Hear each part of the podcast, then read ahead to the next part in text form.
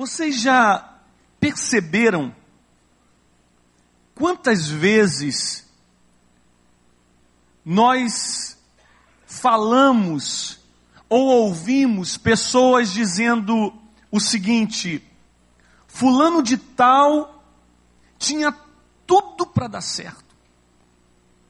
Aquela pessoa teve uma criação fantástica, teve todos os recursos que ah, um pai, que uma mãe pode dar, que uma família pode oferecer, mas de repente essa pessoa que tinha tudo para dar certo,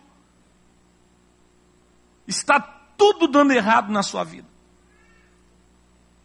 Quantas pessoas nós já falamos, aquele casal, que casal fantástico, um casal abençoado, parece que um nasceu para o outro, tinha tudo, eles tinham tudo para dar certo e de repente não deu certo. Aquele negócio que a pessoa entende, tem o know-how, tem o recurso, tem tudo para dar certo, mas de repente parece que a coisa não anda. Parece que a coisa não acontece. E ao contrário, parece que tudo dá errado. E a palavra de Deus nos mostra um texto interessantíssimo que está lá em 2 Reis, capítulo 2, versículo 19 e 20, a 21, que fala exatamente desta questão, uma terra que tinha tudo para ser produtiva, que tinha tudo para ser ah, um, uma, uma cidade extremamente abençoada, no entanto, era uma cidade onde abortava, era uma cidade estéril, era uma cidade onde havia morte. E se você abrir sua Bíblia, em 2 Reis, capítulo 2, nós vamos ver do que se trata esse texto muito interessante da palavra de Deus. E se você abriu, eu gostaria de convidar você a ficar de pé novamente, em reverência a essa palavra maravilhosa do nosso Pai.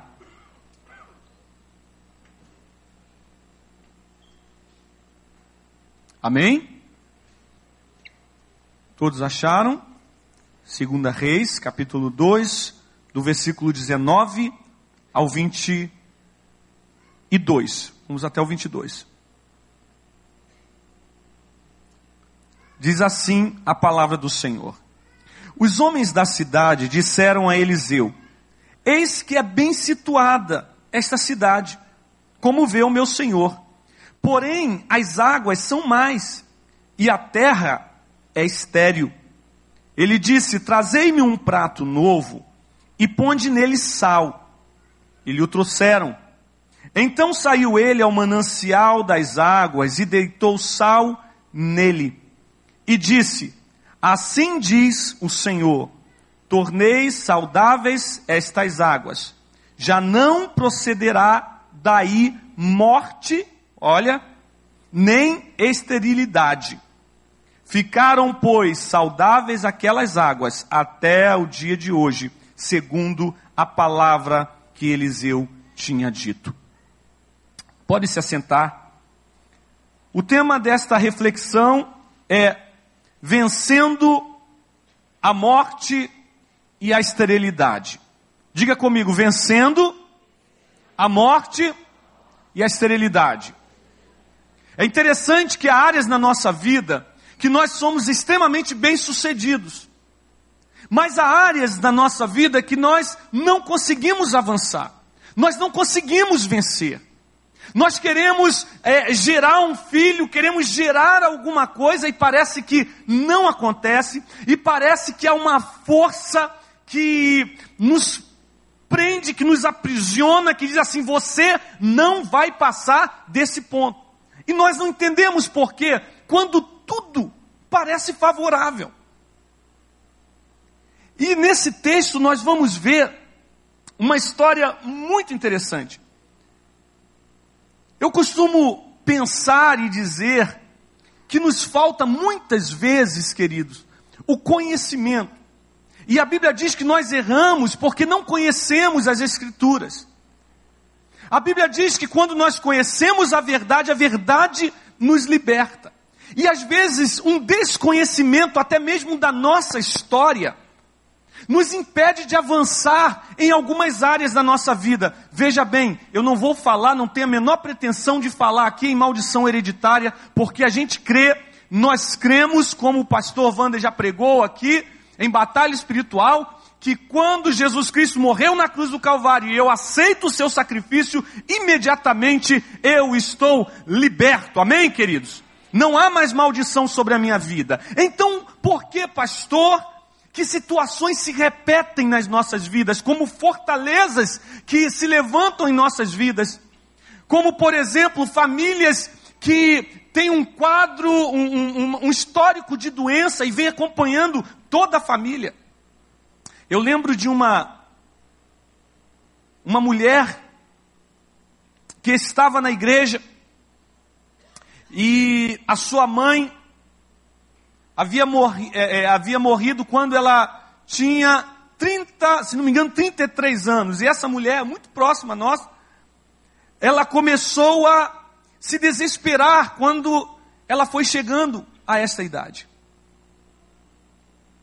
Ela começou a se preocupar, ela começou a entrar em desespero, porque ela pensava que iria acontecer a mesma coisa com ela. Interessante que aconteceu. Exatamente na idade da mãe, que a mãe havia falecido, ela faleceu também. Porque filhos que observaram seus pais alcoólatras, espancando a mãe, seus irmãos. Ele tem um medo terrível que aquilo aconteça e de repente aquilo que ele foge começa a acontecer ali na frente. Hoje foi muito interessante. Eu estava dando a, a classe dos primeiros passos e chegou um dos um membro, o congregado dessa igreja, o Eric, não sei se ele está aí. Ele é um americano, nascido no Texas, e ele chegou ali já é um cristão experiente. Mas ele chegou ali e foi uma bênção, porque tínhamos poucas pessoas hoje na classe, devido ao feriado. Mas o Eric foi usado por Deus naquele momento, e ele dando um testemunho para aquelas pessoas que nós estávamos mostrando para elas a importância do batismo, e como isso é bíblico, e como a gente coloca, às vezes, é, mistifica a questão do batismo, e o batismo não é místico, mas é a questão de obediência. E ele disse assim: vejam como todos nós temos erros, porque aquelas pessoas que ali estavam diziam: Eu acho que eu não estou preparado, porque eu tenho coisas que eu preciso acertar. E ele deu o seguinte testemunho: Eu ficava dizendo quando via meu pai gritar com a gente que eu nunca gritaria com os meus filhos. E ele diz: Mas hoje eu me pego gritando com os meus filhos. E parece, a Bíblia diz lá em Jó que aquilo que o homem teme, né? Parece que a gente atrai esse negócio. Mas o que será isso? Será que é possível a gente se ver livre desse, desse sentimento que acompanha às vezes toda a nossa família, toda a nossa, a nossa geração. Como a gente pode vencer, pastor? A morte e a esterilidade. Nós precisamos entender. Então, um pouco, às vezes precisamos saber um pouco mais da nossa história. Às vezes precisamos saber por que esse nome foi me dado. Por que, que me deu esse nome? A quem eu fui consagrado? E aí, de repente, a partir do conhecimento, a gente sabe que Deus nos libertou e a gente ali, em nome de Jesus, a gente declara a vitória do Senhor. Mas o que estava acontecendo então nessa terra? No capítulo 6 de Josué, versículo 26, fala do momento em que Josué conquista a cidade de Jericó, esta mesma cidade da qual homens chegam a Eliseu e dizem assim: Eliseu, ajuda-nos, porque a cidade aborta, porque a cidade é uma cidade de esterilidade, ajuda-nos. para que Deus possa fazer alguma coisa pela nossa terra. Então, esta mesma terra agora, Josué acaba de conquistar Jericó. Você lembra dessa história? Quando o povo de Deus entra na terra prometida, mas a primeira cidade a ser conquistada é uma grande fortaleza, conhecida como as muralhas de Jericó, muralhas que aos olhos humanos intransponíveis, mas por uma operação milagrosa de Deus, o povo de Israel rodeia a cidade e os muros caem e o povo de Israel conquista a cidade. E agora Josué sobe em cima dos monturos daquela cidade e diz assim: Nunca mais essa cidade produzirá nada. E quem tentar erguer esta cidade morrerá o seu filho quando ele lançar os portões novamente, e quando ele lançar os alicerces, o seu outro filho também morrerá. O que, que estava acontecendo ali? Josué estava falando aquilo que Deus havia mandado que ele falasse, o juízo de Deus caindo sobre Jericó. Aquela, aquele povo era um povo pecador, aquele povo era um povo injusto, aquele povo era um povo terrível, o pecado havia subido até o trono de Deus, a injustiça tinha subido até o trono de Deus, e agora Deus exerce juízo sobre aquela cidade, dizendo: essa cidade não produz mais nada. Por quê? Por causa do pecado. E naquele momento, queridos, aquela cidade se torna uma cidade estéril. E quando eu penso em esterilidade, às vezes a gente tem uma. A gente não consegue perceber as coisas direito. Quando a gente fala, será que o Brasil hoje, falando em nação, falando em terra, falando em cidade, a nossa cidade, será que hoje a nossa cidade, será que o nosso país hoje é um país estéreo? Talvez você diga, não, pastor. Nós estamos é, evoluindo, a nossa, a nossa economia está evoluindo, nós estamos indo muito bem, mas dizem que o mundo não é feito de respostas, mas feita, feito de perguntas. Eu gostaria de fazer algumas perguntas aqui que talvez você poderá transformá-las ah, em perguntas pessoais para a sua vida e para a sua casa.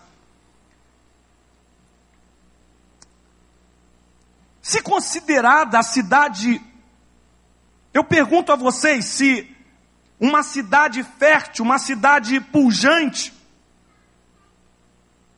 se é ser considerada cidade paraíso para homossexuais. Isso é sinal de fertilidade?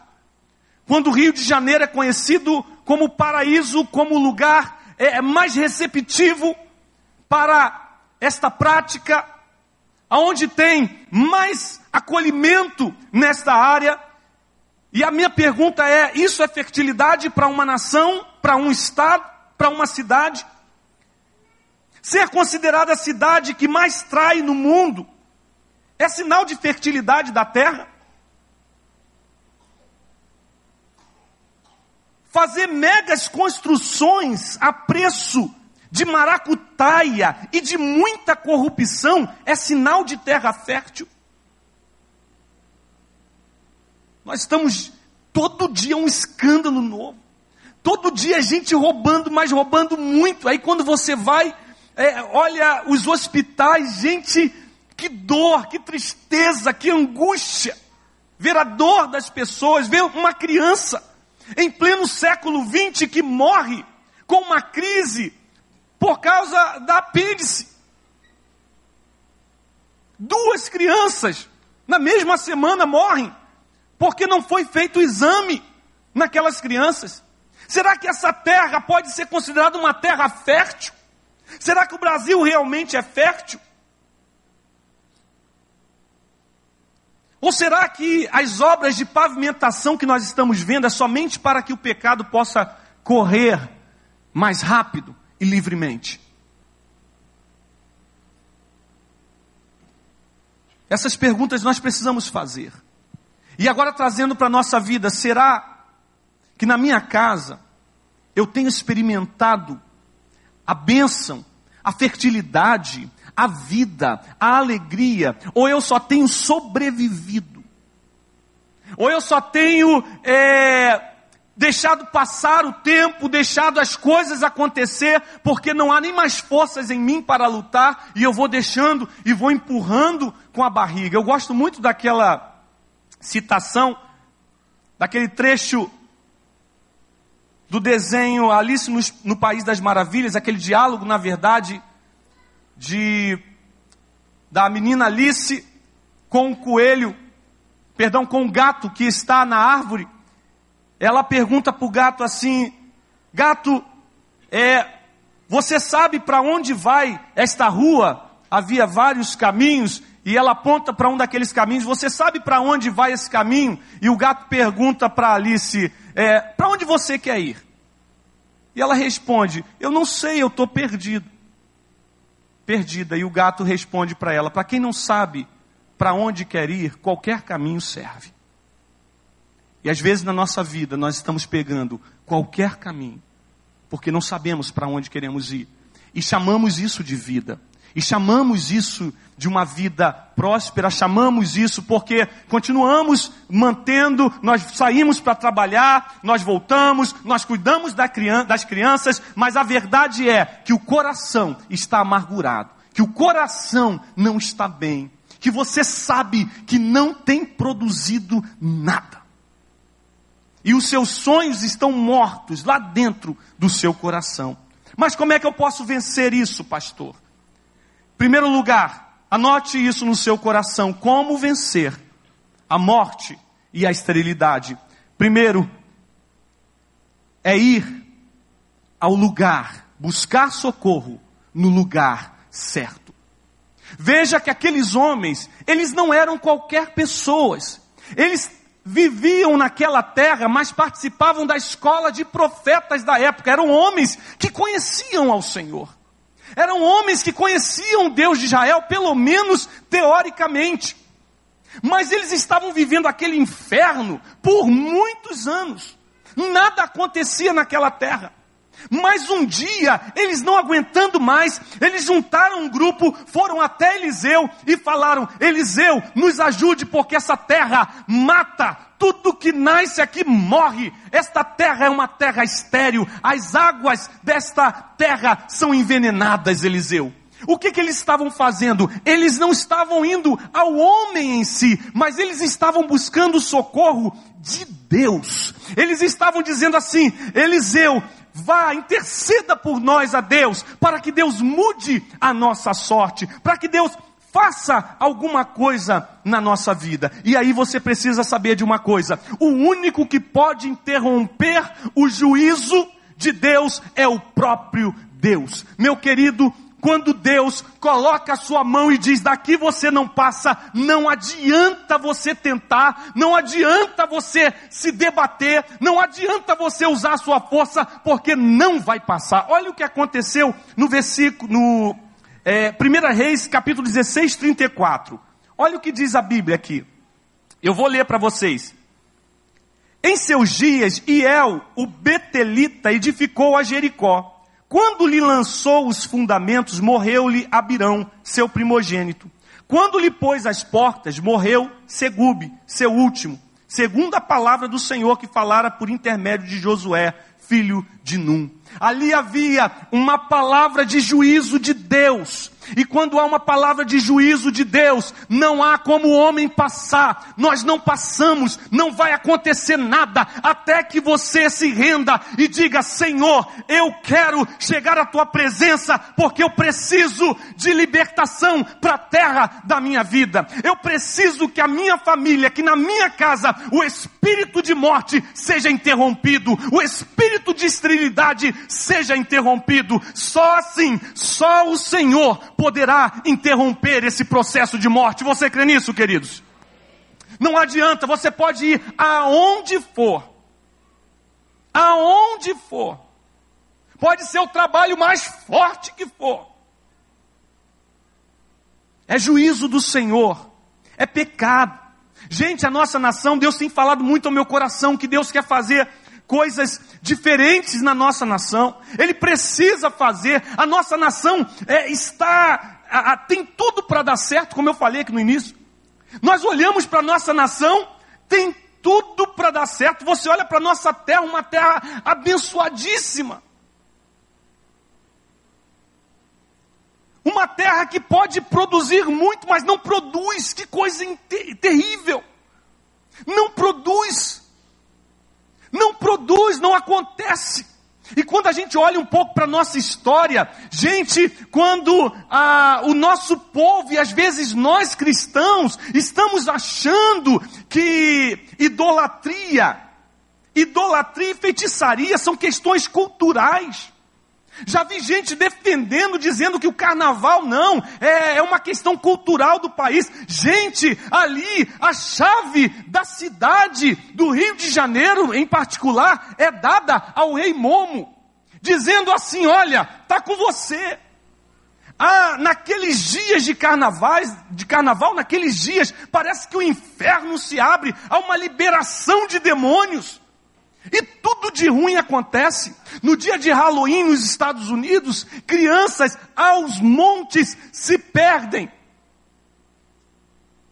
Ficam desaparecidas e ninguém sabe aonde estão. Por quê, queridos? Porque estamos aceitando como questão cultural, idolatria e feitiçaria. E a igreja do Senhor, em vez de se arrepender e ao Senhor Jesus se prostrar e falar: Deus tenha misericórdia da nossa terra, nós estamos deixando a coisa acontecer. Mas é hora de nós nos levantarmos. Amém, queridos? É hora de nós nos levantarmos pela nossa nação, pela nossa cidade, pela nossa casa, pela nossa família, pelo nosso casamento, para que Deus venha trazer vida. Então, a primeira coisa que você precisa saber: só existe uma forma de mudar essa situação, é nos prostrarmos diante do Senhor e falar: Senhor, tenha misericórdia de mim. A segunda coisa que precisamos entender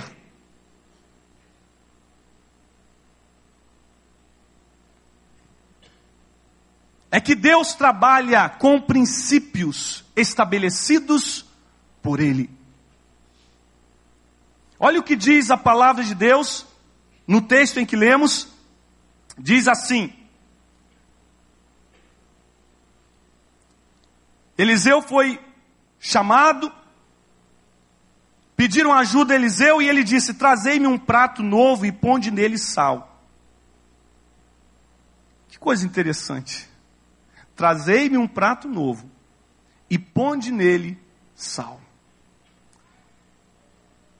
É interessante que toda obra que Deus quer fazer nesta terra, Ele quer usar pessoas. A gente diz assim: Deus, queremos ver o teu milagre. Aí a gente pensa que Deus vai, vai enviar anjos, queremos ver pessoas salvas, Deus vai enviar anjos, e os anjos vão pregar para as pessoas, e as pessoas serão salvas. Ai, nós queremos ver, Senhor, lá na minha empresa, o teu agir, e a gente acha que um, um mover do céu vai acontecer. Deus pode fazer, Deus pode fazer, mas não é assim que Deus age. Deus usa pessoas para fazer a sua obra aqui na terra. Diga para a pessoa que está ao seu lado assim: Deus quer usar a sua vida. Não, não, está muito fraco. Deus quer usar a sua vida para fazer a sua obra aqui na terra. Queridos, olha o que diz, o que Eliseu pede àquele povo: trazei-me um prato novo. O que isso significa? Por que um prato novo? Sabe por quê, queridos? Sabe o que mais impede a obra de Deus? Sabe o que mais impede alguma coisa acontecer na sua casa? Sabe o que mais impede alguma coisa acontecer no nosso país? Sabe o que mais impede alguma coisa acontecer na nossa história? É o velho orgulho, é a velha soberba, é o velho eu, que parece que fica agarrado nesse vaso e não deixa o vaso ser usado é como uma enzima que fica ah, em volta do nosso coração, impedindo a penetração do Espírito Santo para fazer a obra que ele deseja. Então a gente vem para a igreja e a gente acha que esse espírito de religiosidade vai fazer as coisas acontecer, mas não fazem. Você vir à igreja não é o suficiente. Não adianta você chegar aqui e continuar com as coisas velhas, continuar com os pensamentos velhos, continuar com os velhos paradigmas, continuar pensando que as coisas vão acontecer, mas tem que ser desse jeito. A gente quer colocar Deus numa caixinha de fósforo e falar assim: Deus, tu tem que trabalhar desse jeito. Dizem que é assim que surgiram, surgiram os povos é, lamitas e não lamitas, né? O cego que foi curado com lama Jesus fez a lama, fez o lodo no chão, passou nos, no, no, nos olhos do cego e ele ficou curado. O outro Jesus só disse assim, ó, ser curado. Aí os dois se encontraram. Quando os dois se encontraram, começaram a conversar. Falou, Jesus me curou. O outro, é, me curou também. Falou, é, ele disse assim, ser curado. Aí o outro, não, não é assim que Jesus faz, não. Jesus, primeiro ele cospe no chão, faz a lama, e aí ele cura com a lama. Não, aí começou a briga. Jesus não cura assim, Jesus cura com lama, sem lama, com lama, sem lama. E nós queremos fazer isso com Jesus. Colocamos Jesus dentro da caixinha e falamos, é desse jeito, não é daquele. E sabe o que Deus precisa de nós para fazer uma grande obra? Sabe o que Deus precisa de nós para acabar com a esterilidade do nosso país, da nossa nação, da nossa cidade, da nossa casa? São pessoas novas, pessoas restauradas por eles, pessoas com pensamentos novos, porque Deus não põe vinho novo em odres velhos. Amém, queridos? Então não adianta, se você chegar cheio de preconceito, ele não pode fazer o que quer fazer na sua vida. E a outra coisa que ele diz, não basta o recipiente novo, mas o sal, coloca sal dentro desse recipiente. Que coisa interessante. Gente, o sal tem um poder purificador, conservador. Eu, há algum tempo, instalei um sistema de água que era é o sistema de água no mundo, o mais eficaz, que ele foi desenvolvido pela NASA. Esse sistema ele é colocado, interessante isso, na entrada da água, aonde entra a água da casa. São dois, duas vasilhas ou três grandes, grandes, e ali a água é, fica extremamente purificada. Todas as empresas de de refrigerante, todas elas usam esse sistema. Mas a coisa interessante desse sistema é que ele tem um reloginho. E esse reloginho, todo dia de madrugada tem um horário que a pessoa não pode usar aquela água. Por quê? Porque aquela água do filtro maior, ela vai para um segundo filtro onde tem sal. E ali ela joga água, pega aquela água com sal e se lava automaticamente. Lava os filtros. E os filtros são lavados, e quando eles são lavados, purificados, no outro dia a água está limpa novamente. Se usa o sal. Parece que Deus gosta de fazer coisas emblemáticas, né? Para a gente ver, para a gente olhar e falar, poxa, que coisa. Mas não bastava isso. Agora Eliseu pega aquele prato, um prato novo, alguém novo. E o sal, querido, é o Evangelho de Cristo. Se tem alguma coisa que mantém essa terra ainda, que essa terra não apodrece totalmente, é porque tem um povo lavado e redimido no sangue de Jesus, que é sal dessa terra, amém, queridos? É o sal dessa terra, por isso que a, a, a, o mundo ainda subsiste, por causa de você. E agora Eliseu diz assim, e é o terceiro movimento que nós precisamos fazer, que precisa acontecer, para que a esterilidade da nossa vida seja retirada. Eliseu diz: Agora eu vou levar esse prato com sal até os mananciais. Ou vou levar esse prato com sal até as nascentes, ou a nascente do rio que corta a cidade. E Eliseu faz. E eu quero usar esse ponto dizendo o seguinte: faça grandes coisas para Deus e receba grandes coisas de Deus. Primeiro, nós temos que nos despojar de toda quinquilharia, de toda tudo aquilo que agarra o nosso coração, de nos impede de crer no Senhor. nos impede de andarmos em fé. Depois, nós nos enchemos do Evangelho de Cristo, mas agora, me parece que tem um trabalho prático. Que trabalho é esse? É de subir até a nascente. Quem já fez trilha sabe que chegar em uma nascente não é tão fácil. Geralmente as nascentes elas começam em lugares difíceis, de difícil acesso. Lugares que a gente precisa fazer um esforço para chegar.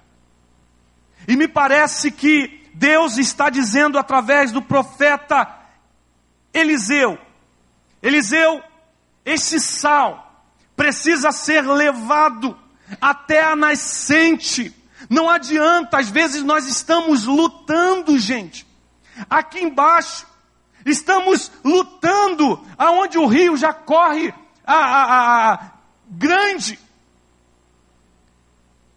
Nós é, lutamos no meio da situação e não percebemos aonde está a fonte do problema. Eu tenho dito muitas vezes, Deus tem me dado o privilégio de trabalhar aqui com famílias, e às vezes eu mesmo me pego assim, a gente dando tanta, tanta jeito. Como é que você trata a mulher? Como é que você trata o filho? Como é que você faz isso? Como é que você faz aquilo? Aí fica nesse negócio, pá e pá, como é que você trata? Quando a questão não é essa. A questão não é essa. Como alguém que dizia para mim, eu não posso chorando, e essa pessoa dizia: Eu não posso voltar atrás. O que, que ele estava dizendo? Ele estava dizendo que estava é, em pecado, traindo a sua mulher, e quando a gente oferece em Deus uma saída, um caminho para seguir outro, outra, outro caminho, um caminho de vida, aquela pessoa diz: Eu queria querer, mas eu não quero. Então o problema, querido, não é aqui, quando o rio já está cauduloso, o problema é lá em cima, quando eu daquele homem não morre, quando eu daquela mulher não morre, quando é o que ele quer, quando é o que ela quer, quando é o que o filho quer. Então eu não aceito o que Deus está dizendo para mim, mas é o que eu quero. E aí eu bato o pé, e aí começa o espírito de morte trabalhando nas nossas casas, trabalhando nas nossas vidas. Por quê? Porque não foi tratado lá na nascente. Mas se nós pegarmos hoje, diante do Senhor e falar: Senhor, eu quero ser essa pessoa, essa pessoa nova, este vaso novo cheio de ti, Senhor, e quero subir até a nascente. E lá na nascente eu quero me derramar como instrumento, Senhor, nas tuas mãos, para a salvação, para a purificação da terra. Sabe o que vai acontecer, queridos? Deus vai trabalhar e vai interromper o seu juízo sobre aquela terra. E sabe através de quem que ele impede, interrompe o juízo sobre uma terra, sobre uma casa, sobre uma família, sobre uma vida, quando ele olha para nós e vê dentro de nós o Evangelho, que é o Evangelho do seu Filho Jesus Cristo, e ali trazido a cruz de Cristo, o sacrifício de Cristo, interrompendo esse espírito de morte. Sabe o que acontece, queridos? Quando Eliseu faz isso, diz a Bíblia que o espírito ou que aquele aquela morte e esterilidade que havia na terra se foram e as, e as águas se tornaram boas. Quando Jesus chega, nasce, ele faz dois milagres extraordinários ali em Jericó. Ele cura o cego Bartimeu. E olha que coisa linda. Por causa da morte que foi tirada daquela terra, nasceu uma árvore. E naquela árvore, Zaqueu pôde subir um dia e ver o Senhor Jesus. Porque a esterilidade foi tirada daquela terra. Como é que está a sua vida hoje? Como é que está o seu coração? Tem alguma área da sua vida que você diz assim, Deus, não acontece. Deus parece que tem tudo para dar certo. Eu já vi homens, casais, falarem assim: Pastor, eu a amo. E ela falando, eu amo, mas eu não sei o que é, não dá certo. Já viu que coisa diabólica? Eu amo, mas não dá. Eu quero, mas não dá. Parece que tem tudo para dar certo, mas não dá.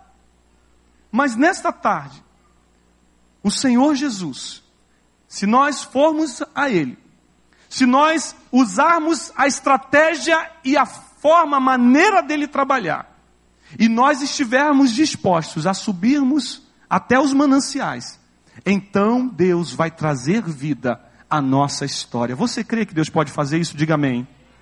Então feche os seus olhos agora. Qual a área da sua vida que precisa o rio de Deus, um rio de vida passar? Pense agora naquela situação que você não parece que você diz assim: Deus, que coisa. Não acontece, Senhor. Parece que não me deixam passar desse ponto.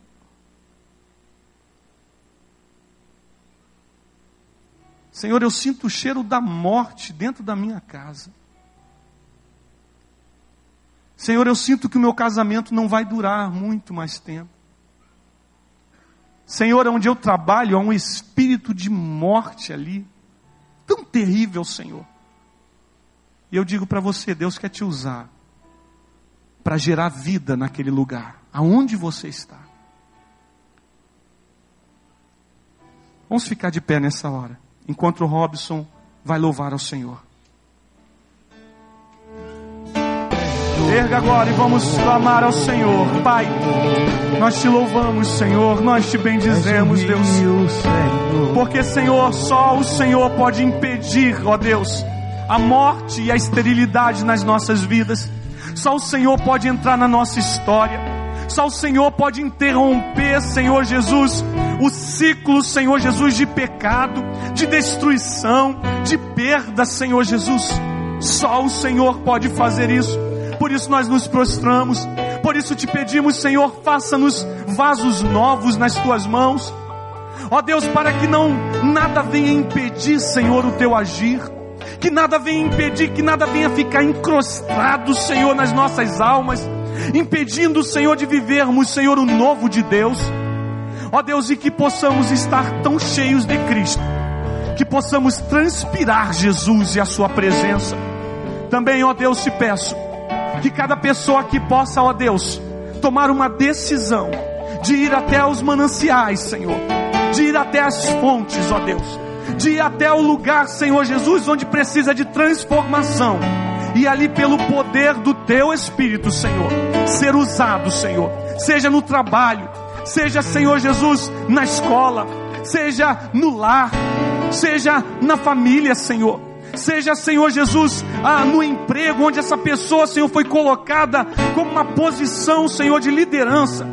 Que essa pessoa possa entender que ela está ali para fazer a diferença, meu Deus, em o nome de Jesus, e que essas pessoas que pediram, essas pessoas que disseram, Senhor, eu preciso de um milagre na minha vida, possam experimentar para a honra e para a glória do teu nome, e todos digam amém, amém. Dê uma forte salva de palmas ao Senhor Jesus.